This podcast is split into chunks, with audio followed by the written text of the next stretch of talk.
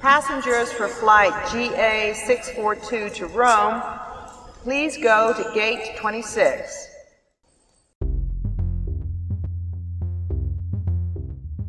Hola de nuevo a todas y a todos, ¿cómo están el día de hoy? ¿Cómo se la pasaron en Navidad con su familia, eh, con sus seres queridos? Espero que se la hayan pasado muy muy bien. Y bueno, pues nada, un abrazo a todos. Mi nombre es Listilla, eh, me encuentro un poquito con gripe, creo que se me escucha en la voz, pero aquí ando haciendo mi mejor esfuerzo para escucharme bien y bueno, para escucharme lo mejor posible y traerles esta entrevista eh, la invitada de hoy se llama Karen.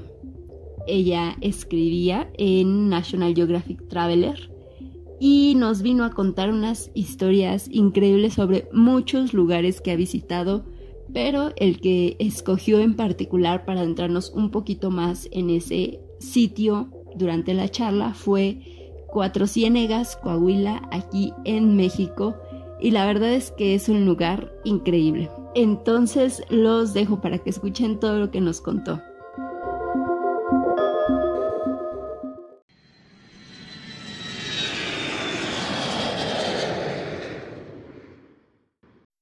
Hola Karen, ¿cómo estás el día de hoy? Hola Liz, muy bien, ¿y tú? Igual, súper bien, muy emocionada por esta entrevista. La verdad es que la he estado esperando desde la semana pasada que te contacté. He estado súper emocionada por escuchar tus historias. Ah, yo también desde que me hiciste la, invitación dije, ay, ahora, ¿de qué se trata esto? Pero sí, me, me emociona un buen hacer proyectos y, y cositas nuevas y pues nada, aquí andamos. Pues muchísimas gracias por aceptar la invitación y por el tiempo que nos vas a dedicar el día de hoy. No, hombre, gracias a ti por invitarme. Pues a mí me gusta poner como en contexto a todo el mundo para que sepan quién eres, de dónde vienes y qué es lo que haces. Entonces me gustaría que nos contaras un poquito acerca de ti. Va, que va. Pues yo soy originaria de, de Tulancingo, Hidalgo. Con mucho orgullo siempre lo, lo presumo. Estudié Ciencias de la Comunicación en la Autónoma del Estado de Hidalgo y me especialicé en investigación. No sé si a ti te tocó todavía como esa modalidad de la licenciatura, pero podía salir como con un área de énfasis y mi área de énfasis fue investigación. Empecé a trabajar primero en la Dirección de Comunicación Social de la Autónoma del Estado de Hidalgo, haciendo corrección de estilo y cubriendo algunos eventos universitarios. Ahí fueron como los, los primeros pininos profesionales que tuve. Pero pues la investigación no quedó de lado, más bien me ayudó como para, para seguirme formando. Después de, estar ahí en comunicación social, me fui a una revista de, de, política en el estado de Hidalgo. Todavía se hace, se hace en Pachuca. Y de ahí fueron unos meses de incertidumbre. Yo ya tenía como, como ganas de hacer algo distinto. Y de repente un día, eh, una de mis amigas de la, de la generación me dijo, oye, ¿sabes qué? Están, están buscando a alguien en redacción en National Geographic Traveler y pues somos pocos los que nos fuimos hacia, hacia el área editorial. ¿Por qué no, no aplicas? Y a partir de ese momento dije, wow, ¿no? O sea, es como una super revista, pues vamos a hacer el intento. Me acuerdo mucho que fue en diciembre, la primera vez que me puse en contacto con, con el coordinador de la revista. Le mandé algunos ejemplos de mi trabajo y hasta mediados de enero tuve respuesta.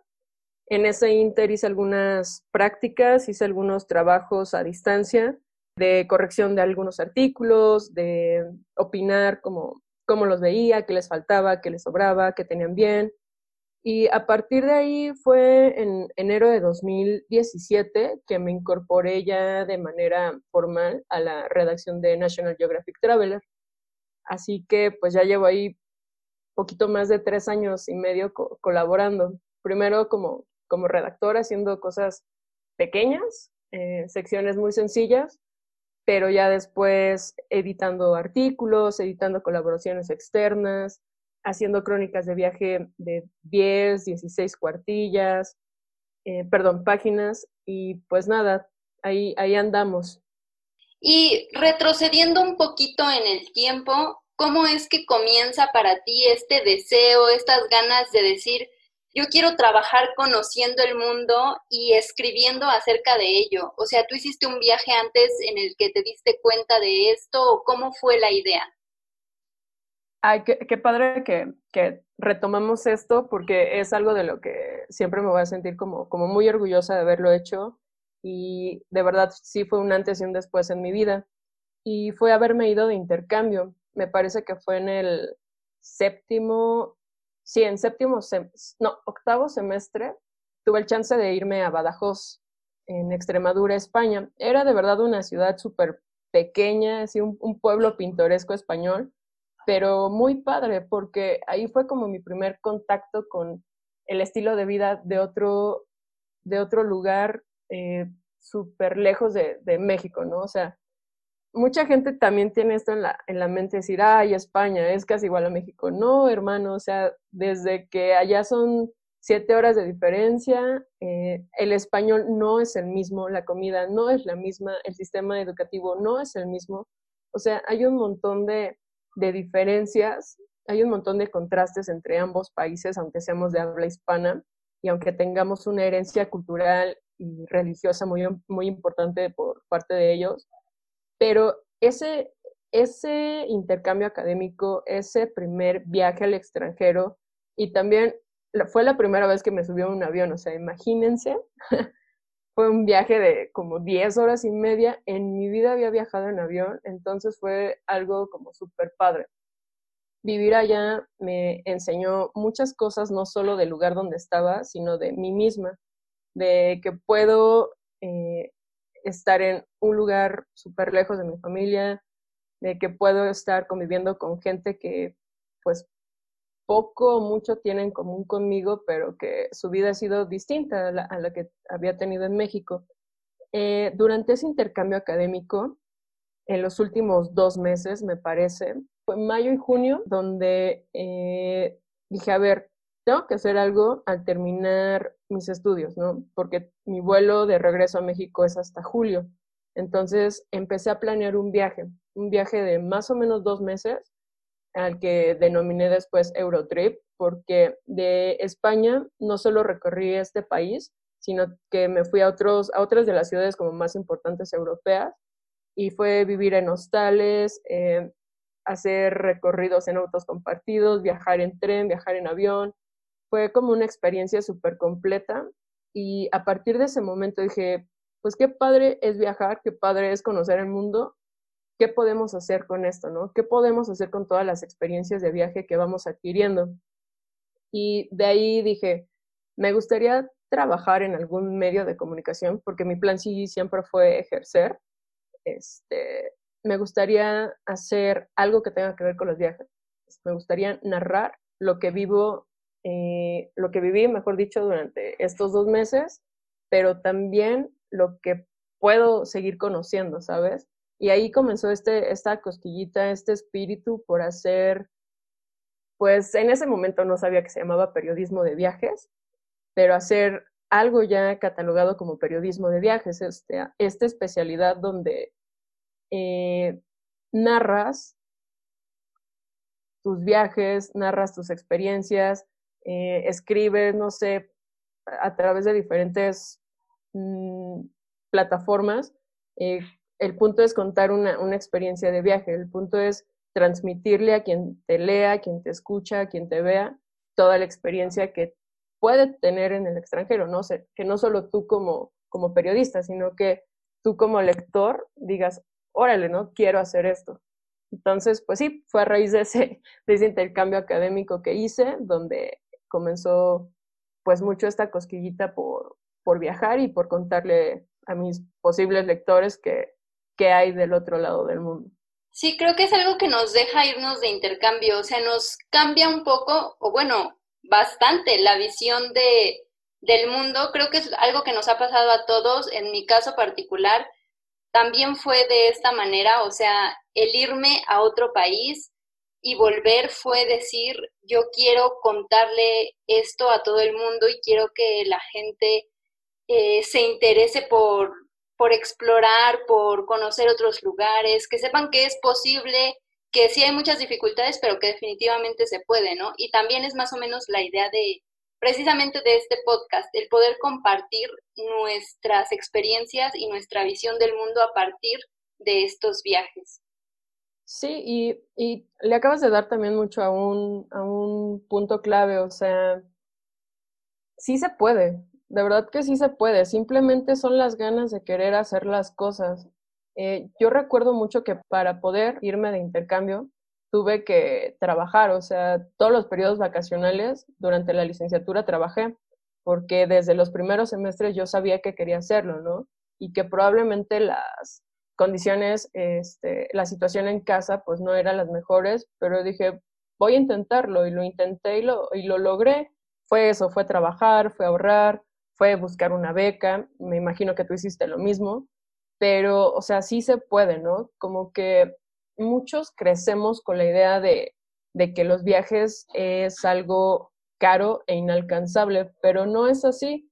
O sea, desde una excursión corta a la montaña hasta un viaje internacional, pero todo está en ti, todo está en que quieras hacerlo y siempre vas a encontrar la forma de hacerlo, siempre vas a encontrar ese canal por donde irte para poder alcanzar tu meta, ¿no? O sea, suena como mucho a cliché, pero, pero es que sí es posible. Yo me di cuenta de eso y, y también fue, fue algo que siempre intenté transmitir al regresar de, de ese intercambio académico.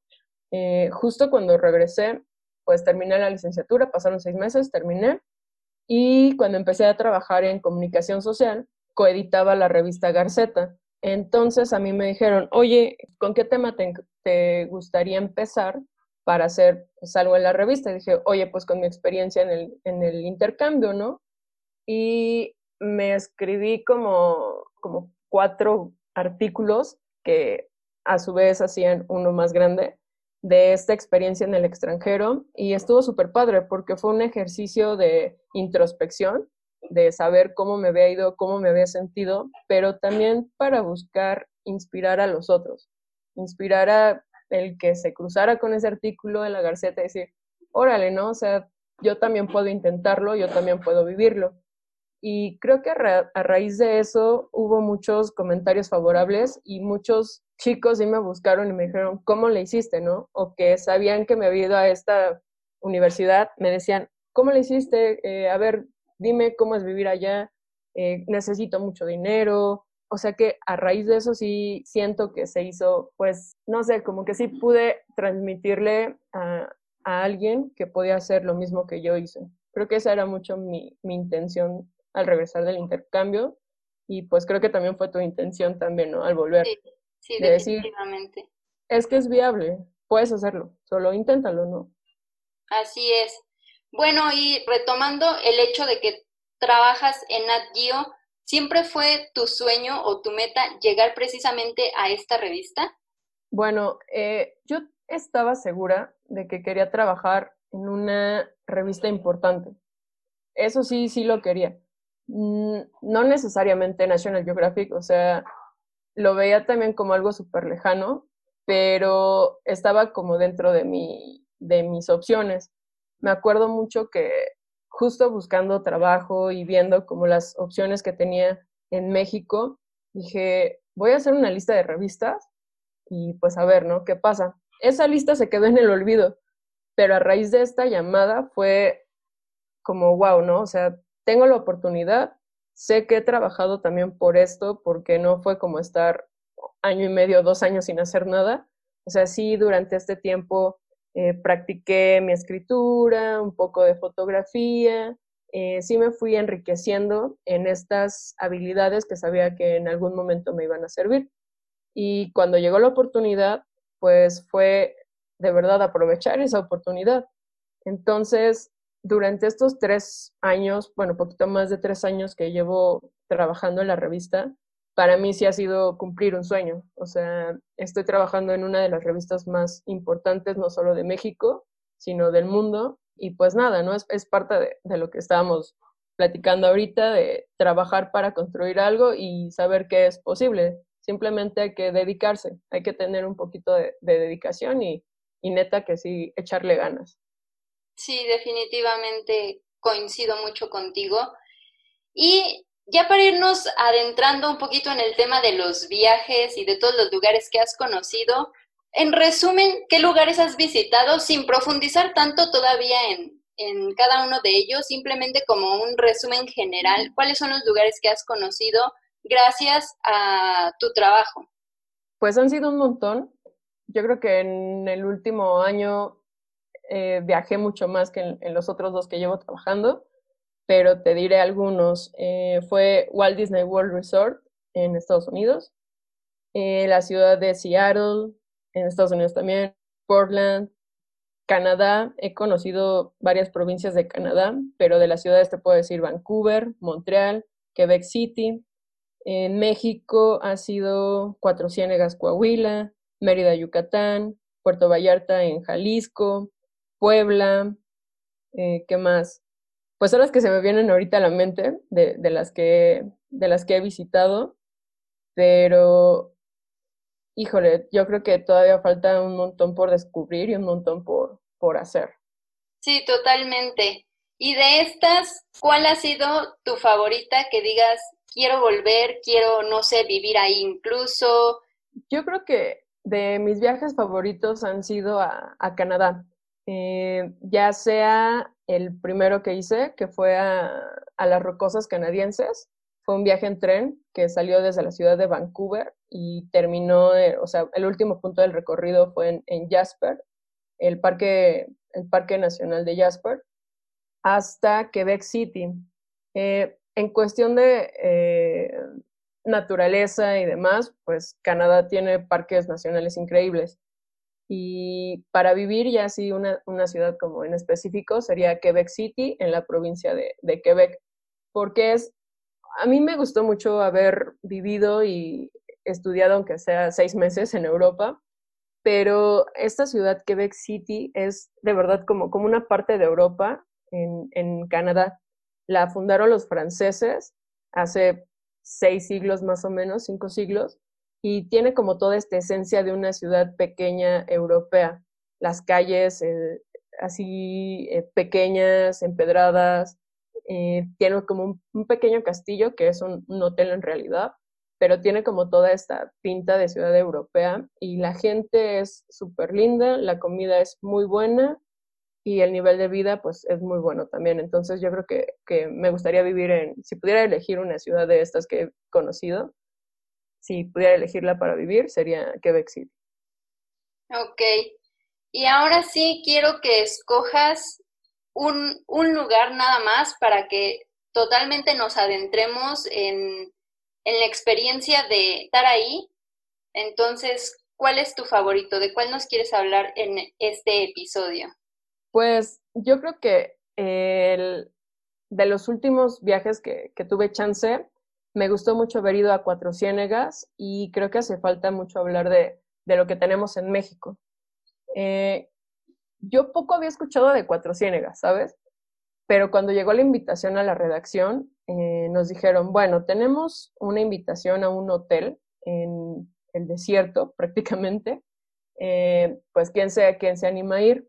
Y dije, bueno, pues voy, ¿no? Sin saber lo que me esperaba.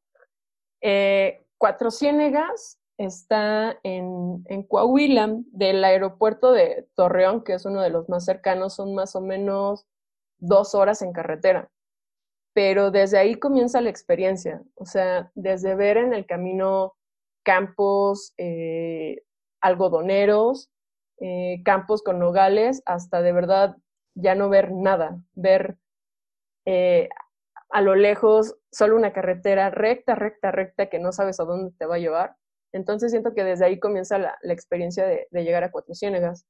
Eh, este viaje fue de, fue corto, fueron tres, cuatro días, pero lo padre del lugar es que además de este museo que remite un poco a la historia de la creación de, del pueblo, que se creó en 1800, la hacienda se llama Hacienda 1800, eh, es una hacienda boutique muy linda, donde te puedes hospedar, puedes comer súper rico, tiene una piscina muy agradable, pero eh, a raíz de, de, la creación de este hotel, y de la renovación de, la hacienda, pues porque ya, ya existía de hace mucho tiempo, pero simplemente alguien tuvo la brillante idea de, decir, vamos a hacer algo más grande, ¿no? Con, algo que ya existe. Eh, a partir de que renovaron el, el, hotel, empezaron a ver que había la redonda. Y pues, ¿qué tienes en Cuatro Ciénegas? Tienes ciénegas, tienes agua, tienes un desierto increíble, tienes unas, unas dunas de arena, perdón, que no hay en muchas partes del mundo.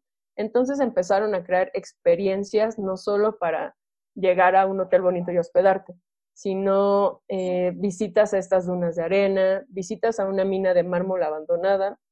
Hay un río que empezaron a limpiar hace unos años y ahora te puedes meter a nadar al río, regresó la fauna silvestre al río, entonces es como súper padre porque es un proyecto que no solo es de turismo, sino también es un proyecto ecológico. Eh, Cuatro Ciénegas también se destaca por sus, sus pozas de agua con minerales. Eh, hay comunidades bacterianas con miles de millones de años que se llaman estromatolitos. No te puedes meter a estas pozas, pero las puedes visitar. O sea, son pozas que incluso la NASA ha estudiado. Y son de un azul increíble. O sea, tú tienes el desierto así seco, pelón, sin vida, y te metes en el desierto, conduces unos 10, 15 minutos y ahí están las pozas. Y es increíble porque a raíz de estas pozas y de, eh, bueno, se dice que, que en, en Cuatro Ciénegas, hace miles de millones de años, existió el mar de Tetis. Al secarse este mar, quedaron como muchos restos de esta vida que fue hace miles de millones de años y por eso existen estas comunidades bacterianas que se llaman estromatolitos. Hay un montón de endemismo, hay un montón de especies endémicas en la zona. Entonces está bien padre, ¿no? Porque siempre tenemos como, como esta aspiración, estas ganas de ir a otro país, pero en México hay cosas súper padres y Cuatro Ciénegas es uno de estos lugares que vale la pena visitar sí está alejado, pero estas experiencias, como, como te cuento, que han creado alrededor de, de la hacienda están súper padres. También en el río puedes hacer kayak, hicieron un circuito en un cañón de senderismo, o sea, te caminas en el cañón, hay un poquito, hay unas zonas para escalar, está, está muy padre, o sea, si, si les gusta el, turismo de aventura y las actividades al aire libre, es la zona y también si les gusta la investigación y la historia, por todo este tema de, endemismo, de, eh, pues sí, toda la, historia que quedó como encapsulada en esa, en esa zona, porque de verdad es como si el tiempo no hubiera pasado, es como si, si el tiempo se hubiera encapsulado ahí con, con estas especies que, que tienen pues, un montón de años, ¿no? se me hace una zona muy linda y creo que vale mucho la pena visitarla. Ok, me encanta que hayas escogido precisamente un lugar de México porque todos nuestros episodios anteriores han sido acerca de otros países y está bien también, totalmente, está bien querer ir a otro país, a otro continente a conocer, pero también es muy importante interesarnos un poco más por lo que tenemos en nuestro país que es extremadamente diverso y por ejemplo, yo no había escuchado de Cuatro Ciénegas y me parece muy interesante y en mi mente imaginarme todo, todo lo que me describes, el desierto, este, las, las ciénegas precisamente en medio, es, es impresionante. Y yo creo que el chisme ilustrado con las fotos va a estar muy bueno porque se me hace un lugar muy, muy interesante, muy increíble, la verdad.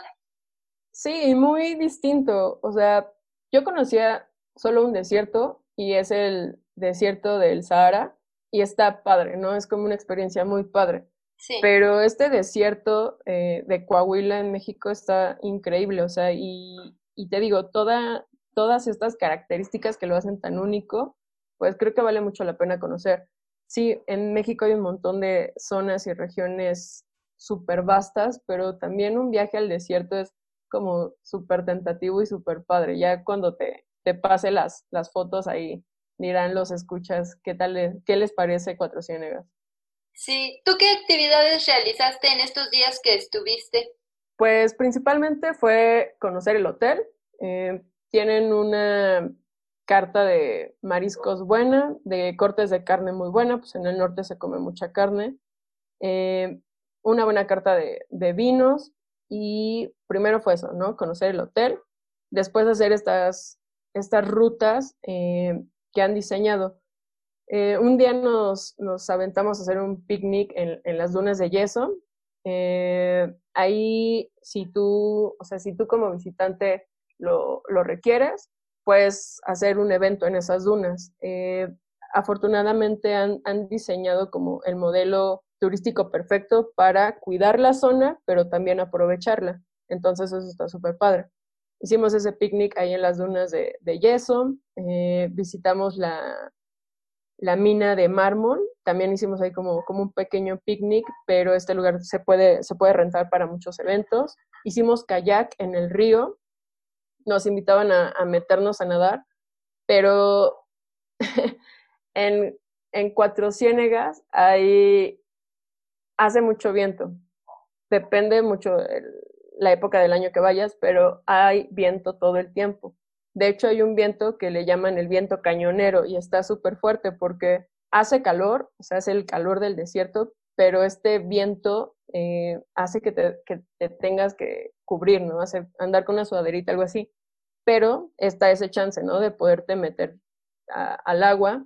Y también algunos recorridos, visitamos las pozas. Hay una poza super padre que se llama la Poza Azul, que ha sido investigada por la NASA y demás. Eh, aquí hicieron una clase de mirador, desde donde puedes subirte y tomar fotografías, que básicamente es eso o también rentar una palapa y hacer un, picnic ahí. Pero pues lo majestuoso de esta, de esta poza es, como su nombre lo dice, su color azul tan llamativo en medio de, un lugar tan, tan árido, ¿no? tan desértico. Y también nos, nos fuimos al cañón, hicimos ahí, te digo, un circuito de, de senderismo, hay un pequeño puente colgante y algunos algunas bajadas dentro del, del, cañón están diseñadas para bajarlas en rapel. Entonces eso le suma como un poquito de adrenalina al recorrido. Eh, en un inicio te dice, ¿no? Que prefieres solo pues caminar o aventarte el, recorrido completo. Y pues yo soy como bien aventurera, ¿no? Eh, me podré ver como muy tranquila y, y muy relax, pero me gusta sentir esta adrenalina. Y aunque eran era una bajada de 5 y la otra de 20 metros. Híjole, la de 20 metros sí me, me, dio un poco de, de vértigo estar arriba y, y, ver hacia la nada. Y dije, híjole, no, me llamaba. Pero no, afortunadamente todo bien, tienen sistemas de seguridad muy buenos. Y básicamente eso fue lo, fue lo que hicimos. También recorrer un poco el, el centro del pueblo. Es un pueblo mágico, cabe mencionar. Está pequeño, pero es parte del encanto estaba reflexionando y yo creo que algo importante de tu trabajo es que tienes que conocer muchas cosas en relativamente poco tiempo. Entonces tienes que investigar más allá del mero, pues del turista promedio, ¿no? O sea, más allá de lo que se podría experimentar en tres o cuatro días de un turista normal, tú tienes que hacer muchas más cosas, ¿no? Sí, eh, qué bueno que lo mencionas porque cada uno de estos viajes son asignaciones de tres a ocho días. Lo máximo que está en una asignación fueron ocho días, pero también porque requería todo este tiempo. Era un recorrido largo y era un viaje además en, auto, ¿no? Se tuvo que rentar un auto y eh, cumplir con, una ruta establecida. Eh, sí, cuando estás en asignación como periodista de viajes tienes que hacer rendir mucho tu tiempo. Siempre hay un itinerario a seguir, y como muchos viajes turísticos, pues te llevan a lo, a lo más popular, a lo, a lo favorito, ¿no? En, las ciudades. Pero eh, uno debe de ser curioso y eso es algo que siempre digo. Tienes que ser curioso porque está padre lo que ves, está padre ir a, a los lugares que todo el mundo va. O sea, si vas a París, obviamente vas a ir al Museo Louvre, tienes que hacerlo pero ir a estos lugares tan concurridos también es como, como terminar un poco con, con muchos estigmas o con muchas creencias que la gente tiene alrededor de algo, ¿no?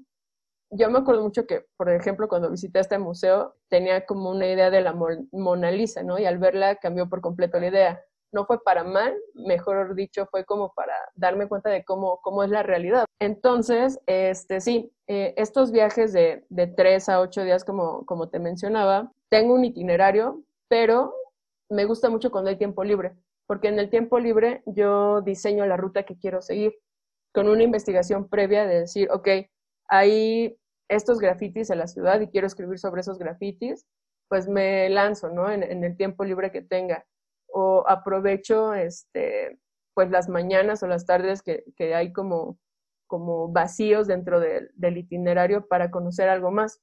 Porque si no, al final del día, cuando viajas con otros periodistas, todos van a regresar con la misma información, ¿no?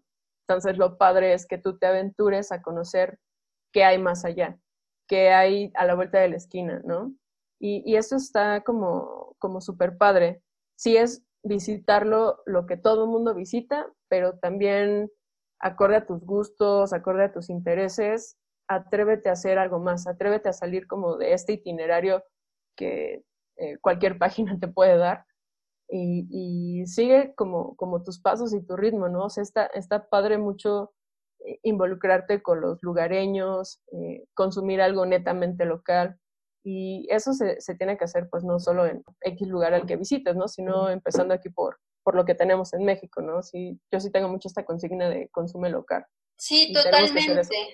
Incluso el episodio pasado también reflexionaba al final sobre esto y yo les decía a todos, cuando vayan a un lugar, no solamente véanlo, o sea, vívanlo realmente porque vivir un lugar es muy diferente a solo irte a pasear y a tomar la foto y esta clase de cosas que pues todos hemos hecho en su momento, pero definitivamente adentrarte más en la cultura, en las tradiciones, como dices, con la gente, es una experiencia completamente distinta, ¿no?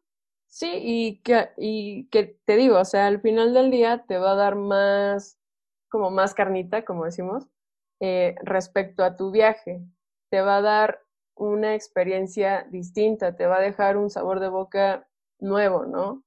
Porque sí, no, es, no está mal, de verdad no está mal eh, visitar lo que todo el mundo visita, pero adéntrate un poquito más, conoce un poquito más, ve un poquito más allá de, de lo que todo el mundo ve, ¿no?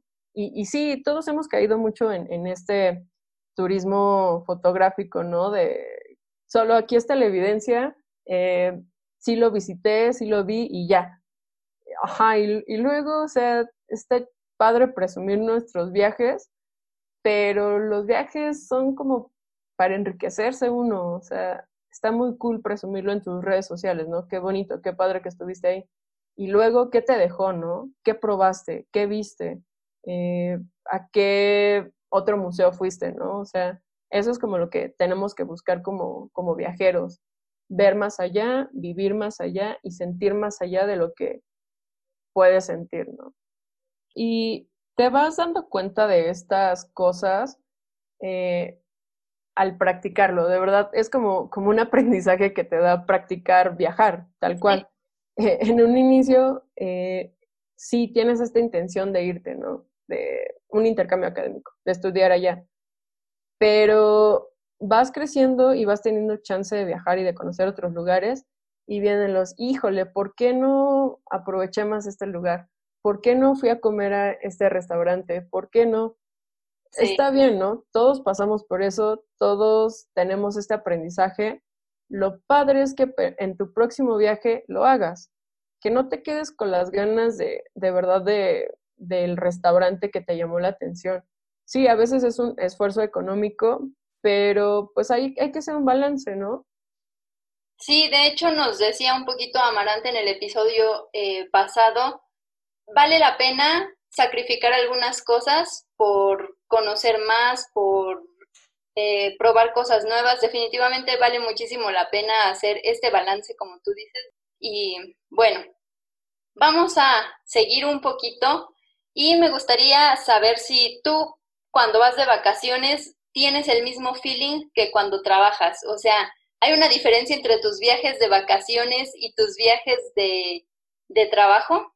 Sí, sí hay una diferencia, porque cuando son viajes de trabajo, sí es este mood de estoy trabajando, sí voy a disfrutar, pero es poner atención a lo que estás viviendo, es preguntarle a los lugareños, preguntarle a tu guía, hacer este trabajo, pues sí, tal cual periodístico, eh, porque estás en asignación, porque al final del día tienes que regresar a la redacción con, con mucha información, ¿no? O sea, con, si tienes que hacerla también de fotógrafo, pues con buenas fotos, pero si es este mood de, de cumplir con lo que tengo que cumplir, de visitar lo que tengo que visitar y eh, contrario a ello, cuando estoy de, de vacaciones, me encanta desconectarme por completo. O sea, si durante las vacaciones me doy cuenta que hay un restaurante, que hay un nuevo museo, que hay un nuevo atractivo en ese lugar donde estoy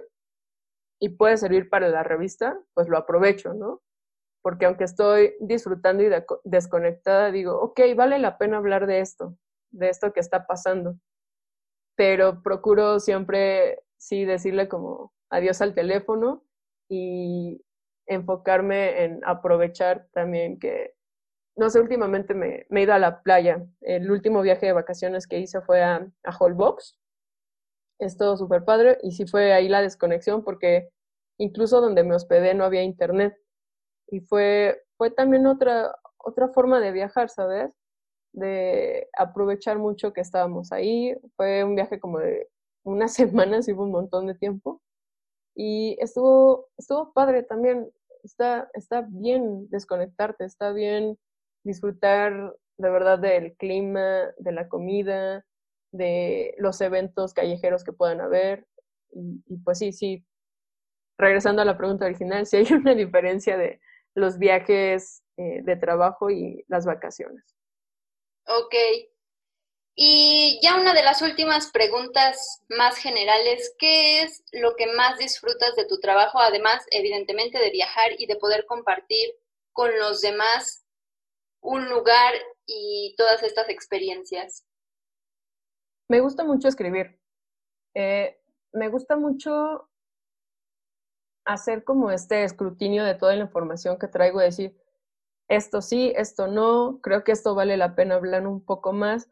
Eh, creo que al momento de escribir, cuando ya me siento este, a redactar eh, el artículo o cualquier sección que vaya a hacer, cualquier producto que vaya a hacer, es eso, es ya lo viví, ya lo procesé, ahora sigue transmitirlo, ahora sigue escribirlo. Me gusta muchísimo hacerlo, es súper padre porque en el proceso me acuerdo de lo vivido está muy, muy padre hacer este ejercicio de eh, esto me gustó, esto me gustó un poquito más, creo que esto no vale la pena. Y es lo que, lo que más disfruto y está bien padre cuando eh, ya lo escribiste, ya te lo revisó tu editor, ya se diseñó, ya se corrigió el estilo y lo de todo lo que, lo que conlleva el, el proceso editorial y ver la, la revista ya impresa, ver la revista en, en, las cajas, ¿no? Del supermercado. Yo creo que eso es como, como un, un, premio, un, no sé, es, es algo que me llena muchísimo y que al la revista digo, híjole, cuando estaba escribiendo este artículo estaba pasando por X, Y, Z, ¿no? Pero ya está aquí, ya la gente lo tiene al alcance de su mano. Eso, eso es como una de las satisfacciones más grandes escribir y ya ver el, producto final es lo que más disfruto de mi trabajo. Bueno, Karen, pues me ha encantado platicar contigo el día de hoy. Se me ha hecho muy corto el tiempo. Primero, llevamos ya casi 40 minutos, un poquito más, y se me pasó rapidísimo y me encanta que hayamos hablado sobre México. Eh, creo que es muy importante promover un poco más eh, los viajes aquí a nuestro país, conocer lugares increíbles que tenemos y la verdad es que tu experiencia y todo lo que nos describiste y nos contaste de Cuatro Ciénegas, sí me ha dejado con ganas de, de investigar un poquito más de este lugar. Se me hace muy, muy bonito y muy interesante. Y me gustaría escuchar tus consejos y tus recomendaciones para todas aquellas personas, primero, que se quieran ir de intercambio y que por una u otra cosa no hayan podido. Y después, pues para toda la población en general, para todos los que nos escuchan, ¿qué nos recomiendas al viajar? Excelente. Sí, pues también cuando, cuando gusten les puedo compartir el, el PDF del viaje de, a Cuatro Ciénegas, eh, también para que lo lean, para que haya un feedback y para que se interesen en, conocer este lugar tan, tan padre y tan escondido en México. Vale muchísimo la pena, la pena conocerlo. Y pues claro, a ver, para el intercambio, ¿qué consejo les daría? Principalmente que no se den por vencidos que si quieren irse de intercambio, si en tus planes durante la universidad o maestría, lo que estés estudiando está estudiar en el extranjero, eh, trabajar por ello. Si el factor económico es algo importante en el proceso, trabaja. Eh, hay muchas formas de, generar ingresos. Eh, puedes trabajar en vacaciones, puedes trabajar en tus ratos libres y a, partir de eso ir generando un poco de, dinero, ¿no? En México, bueno, cuando yo me fui había como muchas opciones de beca. Ahorita no sé cómo se vaya a poner como la situación a raíz de, la pandemia, de lo que estamos viviendo respecto a las becas, pero eh, no solo en México y no solo la Secretaría de Educación Pública puede becarte, las universidades de destino también ofrecen muchas becas, eh, los bancos también ofrecen becas, entonces, pues hay muchas opciones. Lo importante es buscarlo y trabajar por ello. Es, o sea, las cosas no, no caen del cielo, hay que buscarlo, hay que eh, trabajarlo todos los días. Eh, no pasa nada también si si no hablas el idioma del país al que vas. O sea, me ha tocado conocer a chicos que se van a, China, ¿no? A Japón y que no conocen nada del idioma. Ah, puedes aprender lo básico. Lo que sí se necesita es que tengas un nivel de inglés ahí más o menos, ¿no? Si te vas a un lugar de habla hispana, pues no hay ningún problema, pero creo que es bien importante estudiar inglés, eh, porque es un requisito en muchos aspectos. Eh, necesitamos como, como hacer las paces con el inglés y atrevernos a, conocer este idioma. Eh, yo me acuerdo mucho que aunque me fui a España, tuve muchos amigos turcos y lo único que hablaban era inglés. Entonces fue practicar allá el inglés como, como nunca antes, ¿no? Eh, cuando me fui hace seis años, ahora pues en cada asignación, cuando es a Estados Unidos, a Canadá o a cualquier otro lugar que no sea de habla hispana. ¿Qué más? Planeación también. Hay que planear las cosas porque no se va a dar de un día al otro todo el trámite. Es un proceso a veces un poquito largo, pero hay que ser pacientes y seguirlo al, al, pie, ¿no? Si tienes que entregar cierta documentación a tiempo, entrégala. Eh, investiga qué necesitas para esta documentación. Eh, ten como todas todos estos documentos a la mano y a tiempo, porque al final del día, cuando tenemos el tiempo encima, no pensamos como pensamos cuando tenemos tiempo libre, ¿no? O sea, te empiezas a preocupar, te empiezas a, pues empieza igual también este pensamiento fatalista, ¿no? De no lo voy a lograr, no lo voy a conseguir. Pues haz las cosas con tiempo, o sea, no pasa nada. Si necesitas tu pasaporte, saca una, una cita. Eh, todo esto requiere así eh, dinero, eh, trabajo de uno, pero ser muy pacientes, muy persistentes en lo que, en lo que quieres. ¿Qué más? Este, pues la comida puede ser ahí un factor importante. Eh, pero pues no pasa nada. Irse de intercambio también es para, para darte cuenta que, puedes aprender a vivir sin, el picante, ¿no? Porque en el extranjero te va a salir muy caro.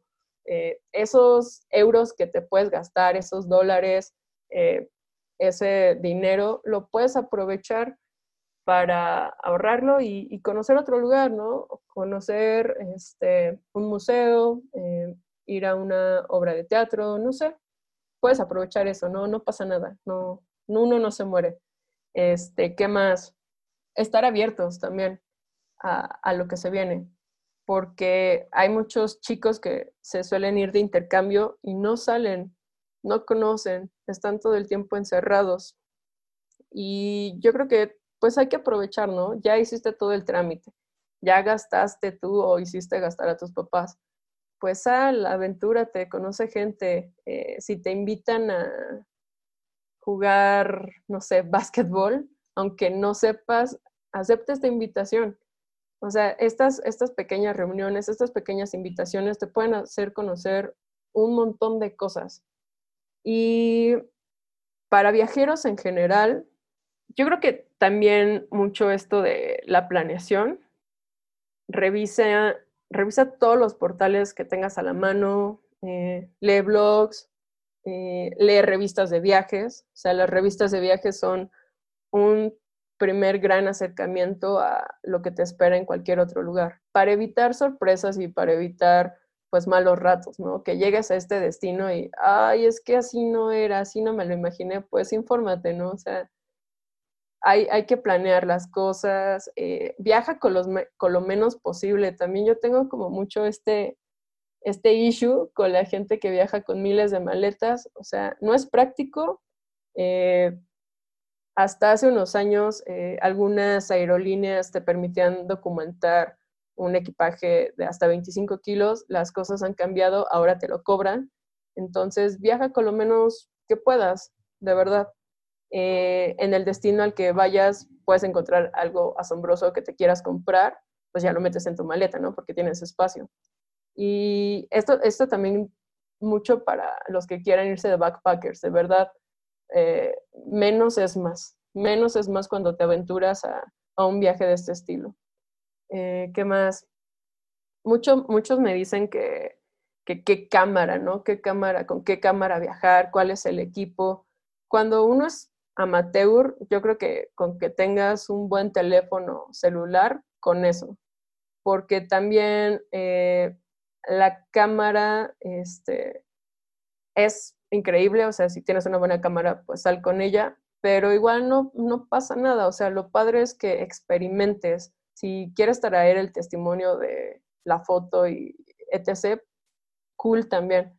Pero el, punto aquí sí es viajar con lo menos posible. Creo que eso es como una, una recomendación siempre válida. Yo siempre viajo con lo menos posible eh, y es mucho, mucho más práctico hasta para el momento en el que tomas el vuelo de verdad te evitas estar ahí en la banda mil horas esperando a que salga la maleta, pues ya tu equipaje de mano y, listo, ¿no? ¿Qué más? Pensar mucho en el clima al que vas. Eh, así sabes qué, vas a meter en tu maleta, no, no metes nada de más, solo llevas lo que debas de, llevar y listo. Y pues nada, disfrutar siempre mucho el viaje, eh, aprovechar que estás ahí de verdad porque no sabes en qué momento puedas regresar no sabes, eh, yo no he podido regresar a España, o sea, tiene seis años, lo extraño muchísimo, me gustaría tener una asignación en Europa, no se ha dado, espero que, pase pronto. Eh, pero sí aprovechar siempre el momento, o sea, siempre, siempre, siempre que estás ahí, lo que estás viviendo, lo que estás probando, lo que estás experimentando. Creo que es algo que siempre debemos de tener en mente. No vale la pena enojarse mientras viajas, no vale la pena hacer berrinche, no vale la pena preocuparte por lo que dejaste en casa. O sea, aprovecha mucho el tiempo que estás ahí, aprovecha mucho lo que te está dando la experiencia y pues nada, eh, coman lo que se les atraviese, eh, no tengan miedo a probar cosas nuevas, porque al final del día creo que nos quedamos con, recuerdos más que con eh, objetos, eh, con cosas materiales, es el recuerdo, ¿no? A mí me gustaba mucho comprar imanes, por ejemplo. Me gusta comprar imanes. Y es un recuerdo que le traigo, por ejemplo, ¿no? A mi mamá. Pero yo me quedo con muchas cosas. Sí, este es un pequeño objeto que representa un viaje, pero lo padre es lo que yo vi, lo que yo experimenté, lo que tuve chance de, vivir, ¿no? Y, eso es lo que vale la pena conservar al final del día de cada viaje. Pues debo decir que me encantan tus consejos porque son muy completos y se nota que eres una viajera experimentada por todo lo que nos acabas de mencionar, ¿eh? Pues como te decía, es también mucho la práctica, son cosas que vas aprendiendo eh, conforme a la marcha. O sea, yo recuerdo que la primera asignación que tuve, que fue a, Disney, o sea, imagínense, la primera asignación, fueron tres días y llevé un montón de cosas en la maleta que al final del día dije, ¿para qué me traje tanto chunche si no lo iba a necesitar? De verdad, no, nunca necesité ni la mitad de las cosas que llevaba, pero eso es conforme, conforme a la práctica. Y, y está bien preguntar también, o sea, si hay dudas, si conoces a alguien que ya lo hizo, pregúntale, no, no pasa nada, o sea, es mejor porque esta persona desde su punto de vista, desde su desde lo que vivió, pues te, te puede decir qué sí hacer y qué no. O sea, al final de uno, uno decide, ¿no? Si, si viajas con tu maleta, con tus cinco maletas o, no, o sea, pero está padre preguntar y es muy válido, es muy válido hacerlo. Pues Karen, muchísimas gracias por tu tiempo, por tus experiencias, por todo lo que nos compartiste el día de hoy. Eh, los consejos se me hacen muy, muy valiosos y muy importantes y me ha dado muchísimo gusto tenerte como invitada. Te digo, tenía muchísimas ganas de escucharte y por fin se me hizo, así que estoy muy contenta y muy agradecida contigo, de verdad. Pues muchas gracias a ti, Liz, por la, entrevista, bueno, esta pequeña charla que tuvimos. La verdad me emociona hacer cosas distintas. Eh, últimamente me ha dejado mucho eso de estar en, casa, hacer cosas distintas y lo aprovecho muchísimo. Eh, también pues poder platicar un, un poquito de lo que he vivido y de lo que he experimentado y que sirva de referencia para otras personas, pues a mí me llena mucho el corazón y qué padre, sigue, sigue con tu proyecto y te deseo lo mejor y, y que haya muchos invitados.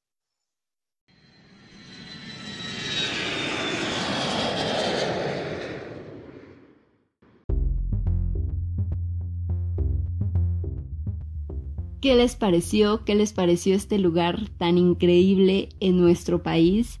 Uno de los muchísimos sitios que de verdad vale la pena visitar. Yo me he quedado con ganas, espero tener la oportunidad muy pronto de visitar este lugar. En las fotos está increíble.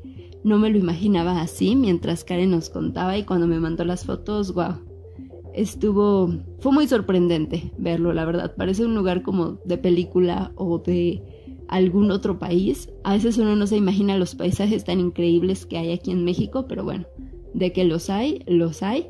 Les recuerdo que el chisme ilustrado con todas las fotos acerca de esto estará en Facebook y en Instagram para que vayan a seguirme, para que me dejen sus comentarios, qué opinan, qué les gustaría ver. Ahí les dejo más datos interesantes acerca de de los países, también está el blog, bueno, hay bastante contenido para ustedes, eh, hecho con mucho cariño y pues para que entre todos aprendamos un poquito acerca de lugares increíbles del mundo. Eh, no sé si ya vieron, pero en Instagram les dejé la noticia de que estoy haciendo como un concurso con el quiz viajero. Quien tenga más respuestas correctas, los dos primeros lugares, estoy planeando eh, darles algún regalo en parte pues por saber tanto de geografía, de lugares del mundo, de banderas, capitales y todo, y por estar al pendiente participando, eh, interactuando conmigo, dándome sus comentarios y todo es una forma de agradecerles. Así que bueno, esto se va a llevar a cabo desde el quiz de que pasó ya este domingo hasta el del 13 de febrero. Para que vayan, participen, todavía tienen muchas oportunidades de ganarse algo. Entonces, pues bueno, Ahí se los voy a estar dejando en Instagram, recuerden. Y nada, agradecerles muchísimo porque han sido parte muy importante de este 2020. Creo que en medio de todo el caos y de todo el miedo y de todo lo difícil de la situación, este podcast fue un proyecto increíble para mí.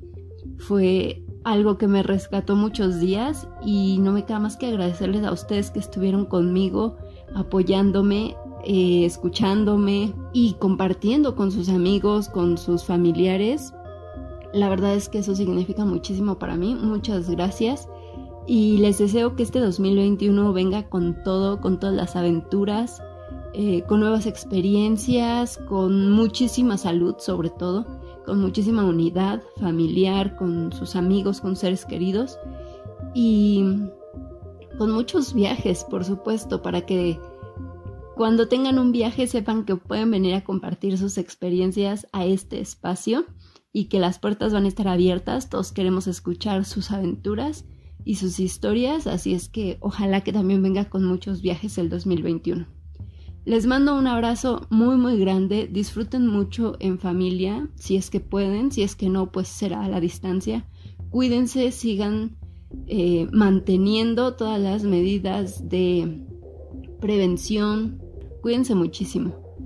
Les mando un abrazo, les deseo todo lo mejor y nos escuchamos pues el próximo año. Un saludo a todos. Adiosito.